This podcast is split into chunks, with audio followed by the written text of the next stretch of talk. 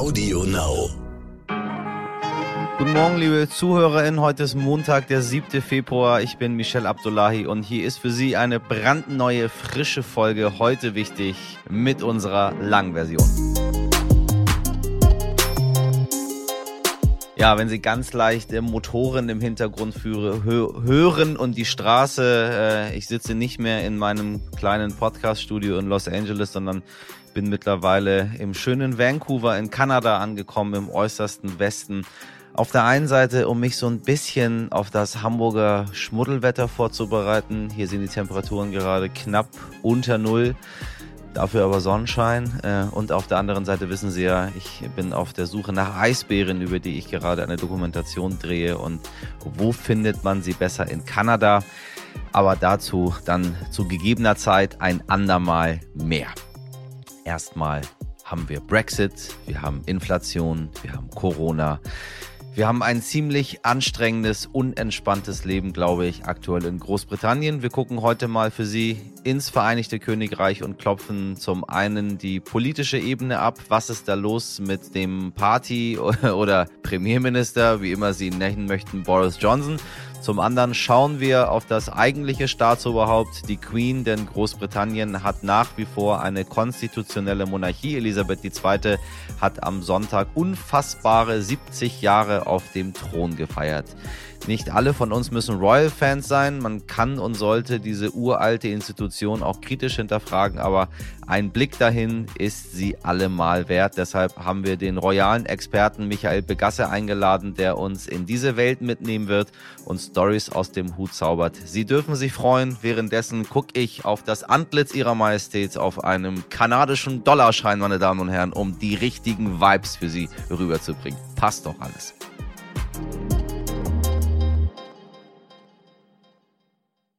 Zuerst für Sie das Wichtigste in aller Kürze. In der Ampelkoalition ist ein Streit über die Zukunft des Präsidenten des Robert Koch Instituts Lothar Wieler entbrannt. Angefangen hat es damit, dass das RKI überraschend und ohne Ankündigung den genesenen Status von sechs auf drei Monate heruntergesetzt hat. Gesundheitsminister Karl Lauterbach sprach von Kommunikationsproblemen und die FDP deutet schon einen Wechsel an der Spitze des RKI an.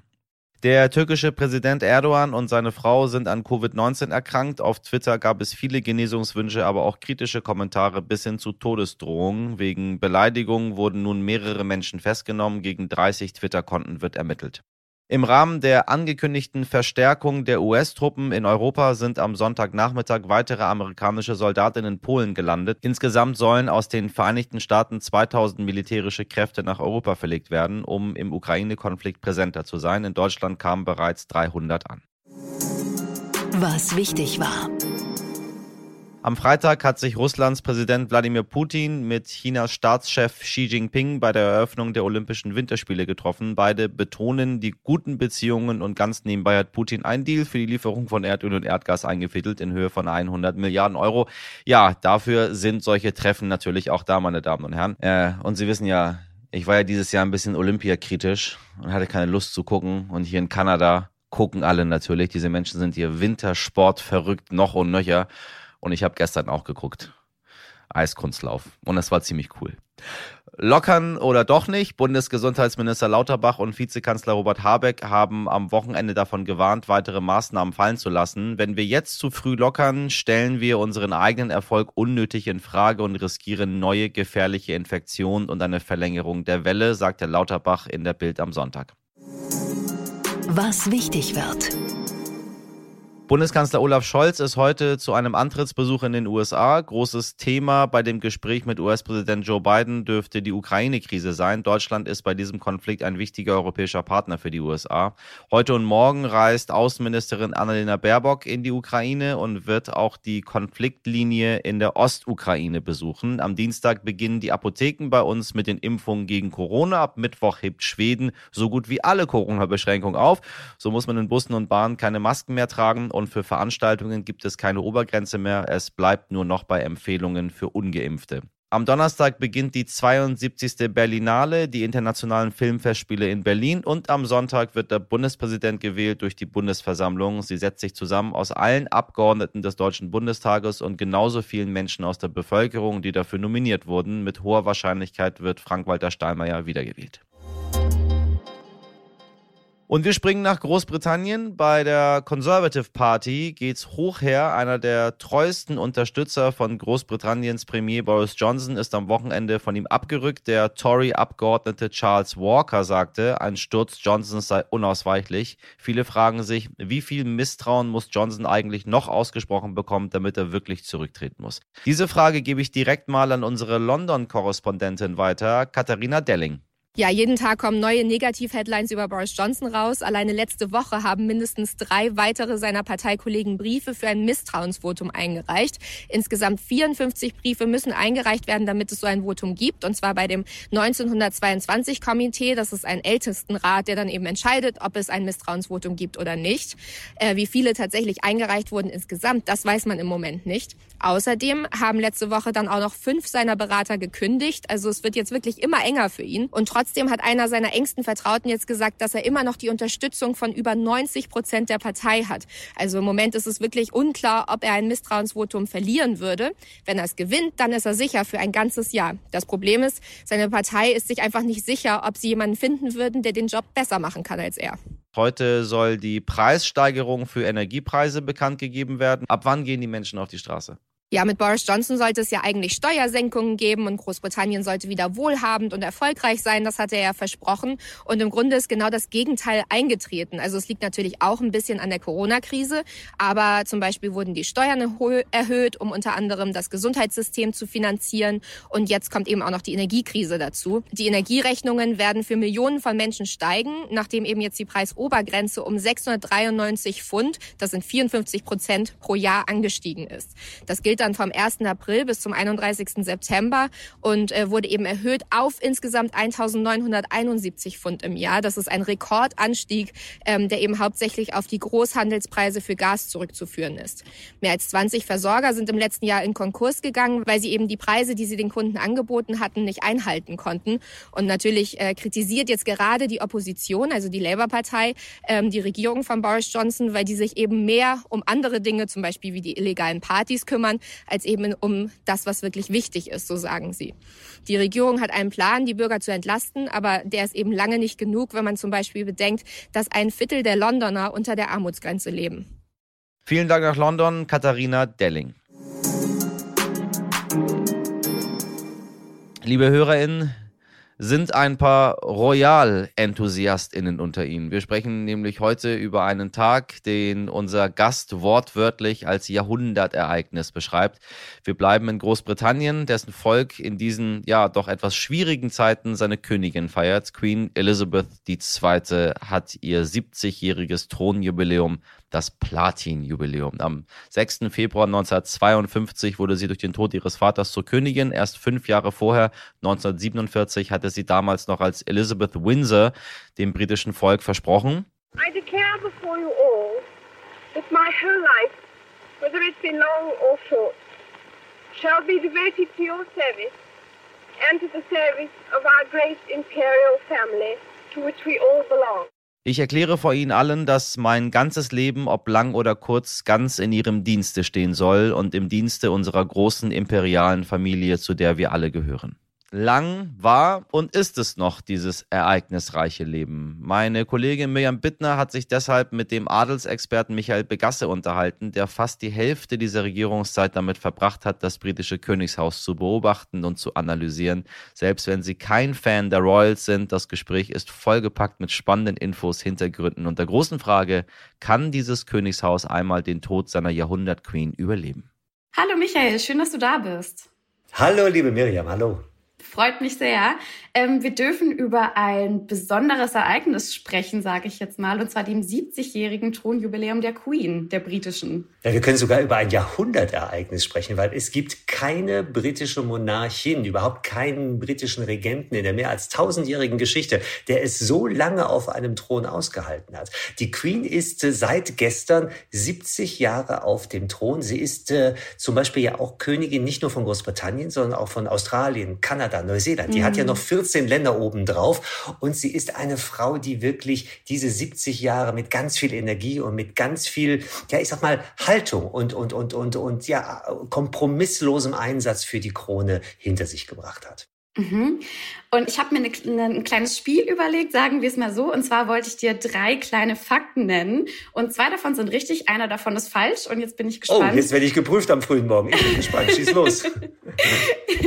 ja, ein bisschen Abwechslung, wenn wir mal über sowas sprechen können. Natürlich. So. Das erste ist, der Queen gehören formal sämtliche Schweinswale und Delfine in britischen Gewässern. Das zweite ist, die Queen hat insgesamt neun britische PremierministerInnen erlebt, auch Frauen. Und das dritte ist, die Queen hat eine Ausbildung zur Lkw-Fahrerin und Automechanikerin gemacht. Davon sind zwei richtig. Zum Beispiel, Genau. zum einen war sie von, also Nummer C ist richtig. Sie hat eine Ausbildung zur äh, Kraftfahrerin gemacht. Damals im, im, im, im Zweiten Weltkrieg war das noch und einer Mechanikerin. Und die fährt ja heute auch noch in Windsor. Also sie fährt ja auch noch selbst mit ihren 95 Jahren. Und Nummer eins ist auch richtig. Also die Wale und die Delfine gehören der Queen. Was ihr zum Beispiel aufgehört sind, äh, auch gehört sind die Schwäne auf der Themse. Das weiß keiner. Es gibt sogar einen Swan-Aufpasser, also jemand, der jedes Jahr einmal alle äh, Schwäne zählt. Also die gehören ihr auch. Und was war das Zweite, was definitiv nicht stimmt?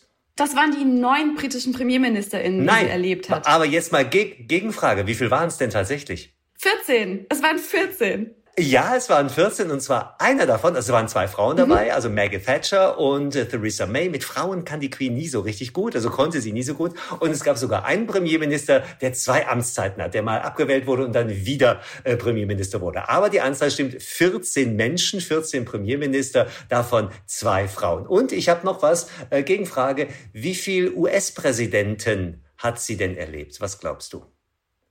Ah, ähm, Ist doof, ne? Ist blöd, wenn man mit einem Experten ein Interview führt, ne? nee, genau dafür bist du ja da. Aber das ist eine gute Frage. Ich, oh, ich verschätze mich jetzt wahrscheinlich so komplett. Vielleicht zehn? Nee, es sind auch 14. Auch 14, Es sind okay. auch 14, auch 14. Also Joe Biden aktuell ist wirklich die Nummer 14. Den, den sie am wenigsten mochte, war übrigens Donald Trump, weil der hat ihr mal mit äh, seinem Hubschrauber ihre, ihre Wiese zerpflügt. Und sie hat, um jetzt mal schön statistisch zu werden, aber damit kann man so diese, diese 70 Jahre ganz gut Ja, genau, bemessen. genau. Sie hat auch noch sieben Päpste erlebt und äh, überlebt, die meisten davon. Sieben Päpste, 14 US-Präsidenten, 14 PremierministerInnen. Auch eine, eine besondere Zahl, das muss man erstmal schaffen. Also ich meine, der, der erste, das habe ich nämlich noch recherchiert, war Winston Churchill und der, also Ja. der, ja, letzte will ich jetzt gar nicht sagen, aber der aktuelle ist Boris Johnson, sagen wir jetzt erstmal, ne? Ja, und Winston Churchill war so einer, äh, da gibt es einen ganz berühmten Ausspruch, als sie 1952 auf den Thron kam. Die war damals 25, das dürfen wir nicht vergessen. 25, eine ganz junge Frau, zweifache Mutter damals schon. Also Charles und Anne waren damals schon auf der Welt. Und Winston Churchill hat den sensationellen Ausspruch damals geprägt. Kann diese kleine, zarte Frau die Last der Krone überhaupt tragen? Und jetzt gucken wir 70 Jahre später, gucken wir auf diese 70 Jahre zurück und jetzt müssen wir einfach feststellen, ja, ja, die kann und die will auch noch weiter. Die wird diese Krone, dieses Riesending, was sie ja dann bei der, bei den Krönungszeremonien auf dem Kopf hatte. äh, Sie hat mir in einem lustigen Interview gesagt, sie hatte während der Krönung dann äh, 1953 immer die Angst, dass sich das Genick bricht, weil diese Krone so schwer war. Also sie, sie, sie hat diese 70 Jahre wirklich mit einer unwahrscheinlichen Stärke, äh, hinter sich gebracht. Und sie hat ja zu ihrem 21. Geburtstag eine legendäre Ansprache gehalten. Und damals hat sie gesagt, I dedicate my life, also ich, ich, ich widme mein Leben, möge es lang oder möge, ich es, möge es kurz sein, äh, widme ich dem Dienst, dem Dienst an meinem Volk und dem Dienst an der Krone. Und das Schöne ist, ausgerechnet gestern, ausgerechnet gestern hat sie genau dieses, dieses Versprechen nochmal wiederholt. Das heißt, alle Leute, die irgendwie mal gemutmaßt haben, ach, die denkt so langsam mal an Abdankung. Nein, das tut sie nicht. Ich zitiere. Sie hat gestern gesagt, es macht mir Freude, das Versprechen zu erneuern, das ich 1947 gegeben habe, dass mein Leben immer dem Dienen gewidmet sein wird. Ist das eine tolle Frau? Das hätte man sich damals wahrscheinlich noch nicht vorstellen können. Ja, irre. Irre. Aber lasst uns Ja. doch gerne mal, du hast es gerade so, so, so schon angesprochen, so ein bisschen in die Geschichte eintauchen. So ein bisschen ihre, ihre Anfänge. Sie hätte ja eigentlich gar nicht Königin werden sollen unbedingt. Oder hätte man damit nicht unbedingt Ja. gerechnet? Warum sitzt sie jetzt seit 70 Jahren auf dem Thron? Wie kam das?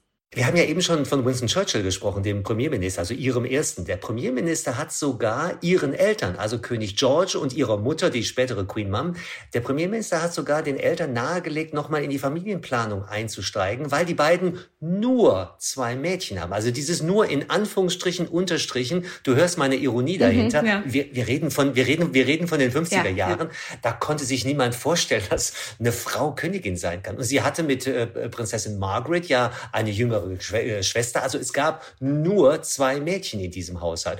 Und wäre Queen Mum nochmal schwanger geworden und hätte sie einen Sohn zur Welt gebracht, hätte er sowohl Elisabeth als auch Margaret überholt. Es gab damals immer noch die männliche Thronfolge und sie ist Königin geworden, ganz einfach deswegen, es gab keinen Jungen. Zum Glück können wir jetzt sagen, wenn wir 70 Jahre zurückblicken, weil sie hat einen wirklich richtig, richtig tollen Job gemacht.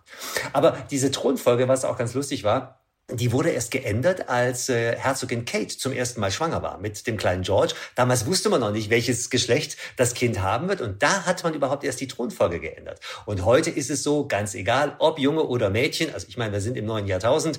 Also ab sofort könnte, also sagen wir mal, die, die, der Erstgeborene von George, also wenn das ein Mädchen ist, dann wäre die ebenfalls aus eigenem Recht Königin von Großbritannien. Aber sie ist ja quasi, also ihr Vater war König, auch, auch King George, ne? Der, der fünfte oder sowas? Ja, ich weiß nicht, äh, ob du Cineastin bist. Kennst du den Film The King's Speech? Äh, nein. Von dem stotternden König? Den musst du dir bitte, bitte, bitte angucken. Das war er. Er war, er war ein Mann, also der Vater der jetzigen König, König George, war einer, der auf den Thron musste, weil sein Bruder abgedankt Edward. ist. Also sein Bruder, König mhm. Edward, der hatte sich damals unsterblich verliebt in Wallace Simpson. Wallace Simpson war aber geschieden und war überhaupt nicht standesgemäß. Und dementsprechend hat er gesagt, ich verzichte aus Liebe zu Wallace Simpson, verzichte ich auf den Thron und deswegen musste sein Bruder, also der spätere König George, der Papa der jetzigen Queen, musste auf den Thron. Und er war überhaupt nicht vorbereitet. Und er hatte damals mit Queen Mum eine wirklich fantastische Frau an seiner Seite, die ihn wirklich gepusht und, und supportet und unterstützt hat, ihr, ihr ganzes mhm. Leben lang.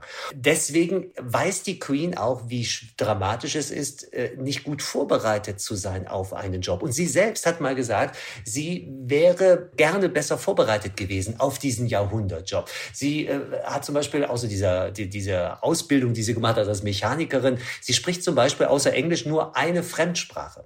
Und sie sagt, sie findet das so schade, dass sie, dass sie nie als Kind, als Jugendliche quasi unterstützt worden ist in dieser Rolle, du wirst mal Königin, du musst was lernen. Sie ist damals erzogen worden, wirklich das kleine Frauchen an der Seite äh, eines Königs, eines mhm. Adeligen zu sein. Und plötzlich war sie Kronprinzessin und da konnte man die Zeit nicht mehr zurückdrehen. Und, und deswegen sage ich auch immer, es wird niemals eine Abdankung der Queen geben. Wenn die jetzt mit ihren fast 96 Jahren, wenn die feststellen sollte, körperlich oder, oder geistig bin ich nicht mehr ganz die alte im ja. positiven Sinne.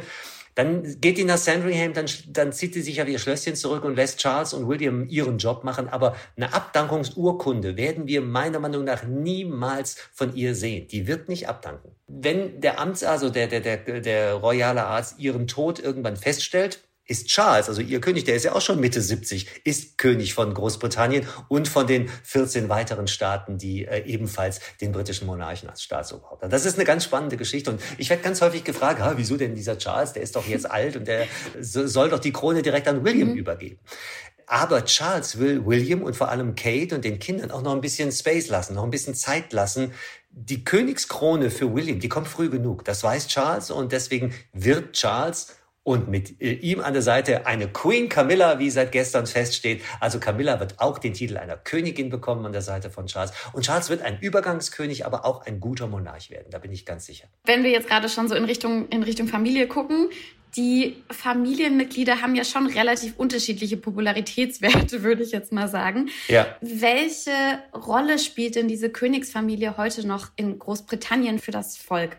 Also die Königsfamilie ist unantastbar. Also es gibt kaum republikanische Tendenzen in Großbritannien, was daran liegt, dass diese Queen, diese Frau, dieser, dieser Mensch, diese Person unantastbar ist. Also wer jetzt für eine Abschaffung der Monarchie auf die Straße ginge, würde quasi für eine Abschaffung der Queen auf die Straße gehen. Das macht niemand. Das wird sich möglicherweise ändern, wenn Charles, also wenn ein, ein, ein alter Mann quasi auf die alte Frau folgt. Da könnte es sein, dass die Leute sagen, warum sind wir eigentlich mhm. eine Monarchie? Ist das überhaupt noch zeitgemäß? Die Antwort ist ja, es ist zeitgemäß, wenn ein Monarch, eine Monarchin an der Spitze einer Monarchie sitzt, die wirklich so sensationelle Arbeit leistet und geleistet hat, wie es die Queen in den vergangenen 70 Jahren. Also Abschaffung der Monarchie ist im Moment in Großbritannien mhm. kein Thema. Wir werden in dem Moment, wenn die Queen mal nicht mehr sein wird, werden wir eine massive Zäsur in Großbritannien erleben, weil die Queen 86 Prozent aller Menschen, das habe ich für mein Buch äh, recherchiert, 86 Prozent aller Briten kennen nur die Queen als ihr Staatsoberhaupt. Und da musst du dir mal vorstellen, plötzlich ist dieses Staatsoberhaupt, diese Frau, die auf allen Geldscheinen, auf jeder Münze drauf ist, auf jeder Briefmarke drauf ist, diese Frau ist irgendwann mal nicht mehr da. In dem Moment wird es spannend. Dann gucken wir nach England, dann gucken wir nach Großbritannien. Dann werden die Karten wieder ganz, ganz neu gemischt. Aber ich sehe ein Ende der britischen Monarchie sehe ich auf gar keinen Fall.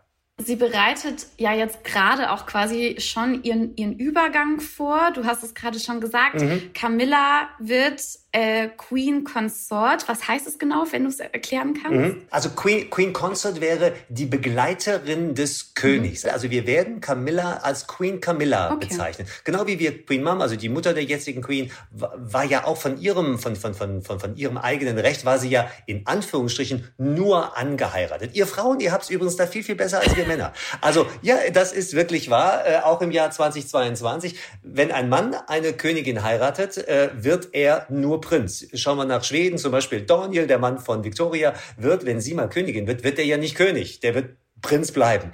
Äh, Prinz Philipp, wir haben eben schon über den Mann der, den verstorbenen Mann der Queen gesprochen, ja. war sein ganzes Leben lang Prinz Philipp, der Herzog von Edinburgh. Der hieß ja auch nicht König. Ihr Frauen habt es deutlich besser. Frauen, die einen einen König oder einen künftigen König heiraten, die bekommen den Ehrentitel einer Queen, also einer Königin, Königin Silvia von Schweden, Königin Letizia von Spanien, von Spanien, Königin Mathilde von Belgien und wir werden dann eine Königin Camilla an der Seite von Prinz Charles sehen. Und danach in der nächsten Generation eine Queen Catherine, also eine Königin Kate an der Seite von William. Aber mal, wenn man sich so ein bisschen die politische Dimension anschaut, ob die Queen jetzt Elizabeth oder Camilla oder also Charles dann ja auch heißt, ähm, mhm. der King vielmehr, welche Rolle siehst du zukünftig auf diese Familie zukommen? Weil streng genommen ist sie oder sie ist das Staatsoberhaupt von insgesamt ja. 15 Staaten, meintest du? Ja. Aber sie darf ja sich politisch nicht äußern. Sie macht es dann eher subtil durch Outfits, durch Hüte und solche Geschichten. Ja. Dafür ist sie auch so ein bisschen bekannt. Ja, natürlich. Also ich werde nie vergessen, da war ich damals für NTV Live in Berlin, als die Queen ihren letzten Staatsbesuch gemacht hat. Das war im, im Rahmen dieser Brexit-Verhandlungen. Da hat sie Europa blau getragen. Das war natürlich ja. ein Statement. Ein Statement, also nach dem Motto, äh, äh, ich bin für Europa. Sie ist, eine, sie ist eine Europäerin. Sie ist auch eine Friedenskönigin, äh, Elisabeth II. Also sie hat keine Macht, aber sie hat eine moralische Macht. Und das ist das, was, was auch sie ist der Kompass. Sie ist der Kompass nicht nur für die Politik in Großbritannien, sondern sie ist der moralische Kompass für dieses gesamte Land. Und wenn die Queen mal irgendwann nicht mehr sein wird, hoffentlich erst in vielen, vielen, vielen, vielen Jahren. Ihre Mama ist 101 geworden, also hätten wir noch ein paar Jährchen. Ähm, da werden wir wirklich nach London gucken und wir werden feststellen, Großbritannien wird sich verändern. Garantiert. Da gibt es überhaupt gar keinen Zweifel.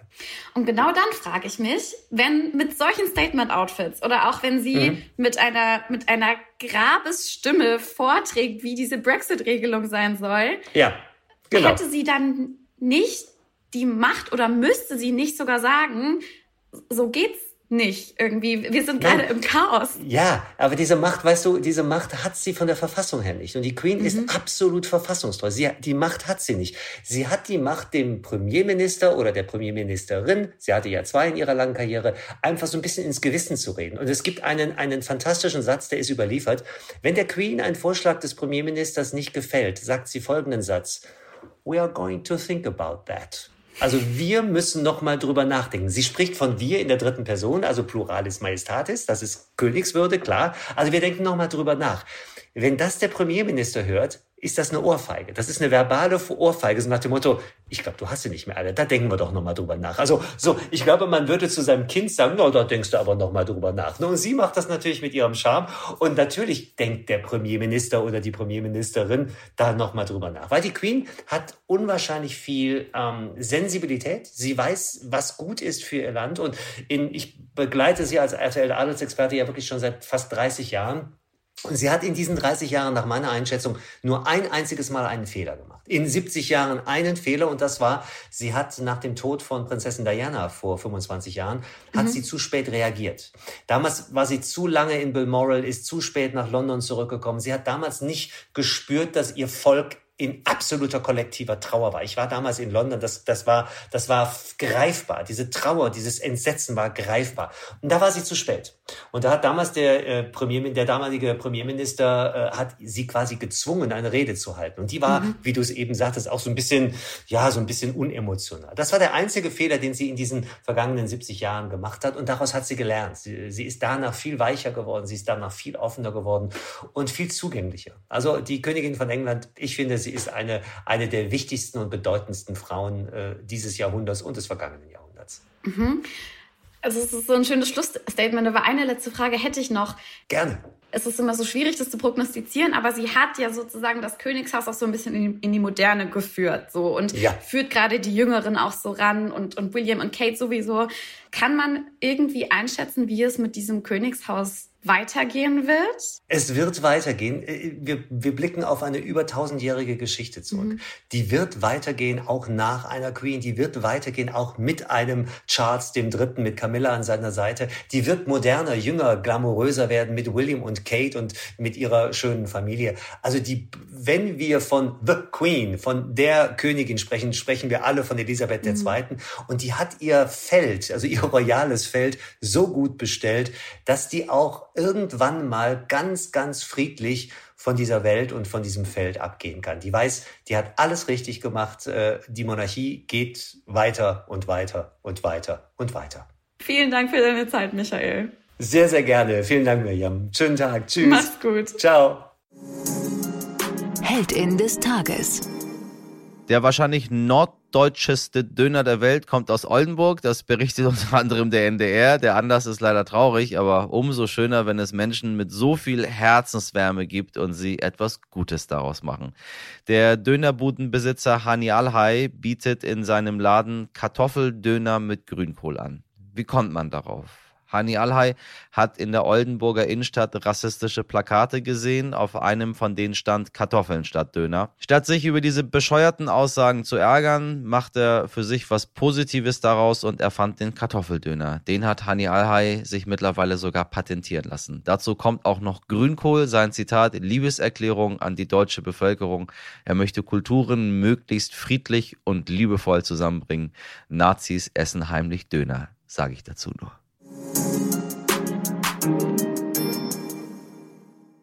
Liebe ZuhörerInnen, das war's für heute mit unserem kleinen Großbritannien-Rundumschlag. Empfehlen Sie uns, folgen Sie uns, bewerten Sie uns, schreiben Sie uns an heute wichtig at Heute in der Redaktion für Sie im Einsatz waren Sabrina Andorfer, Pia Bichara, Mirjam Bittner, Dimitri Plinski und Frederik Löbnitz. Produziert hat diese Folge Andolin Sonnen für Sie.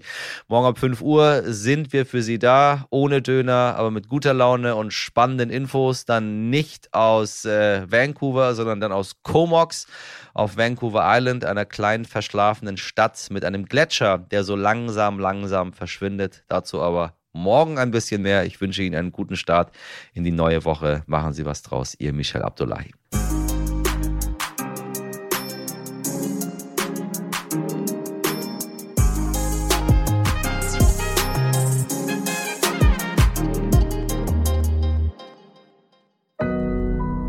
Audio Now.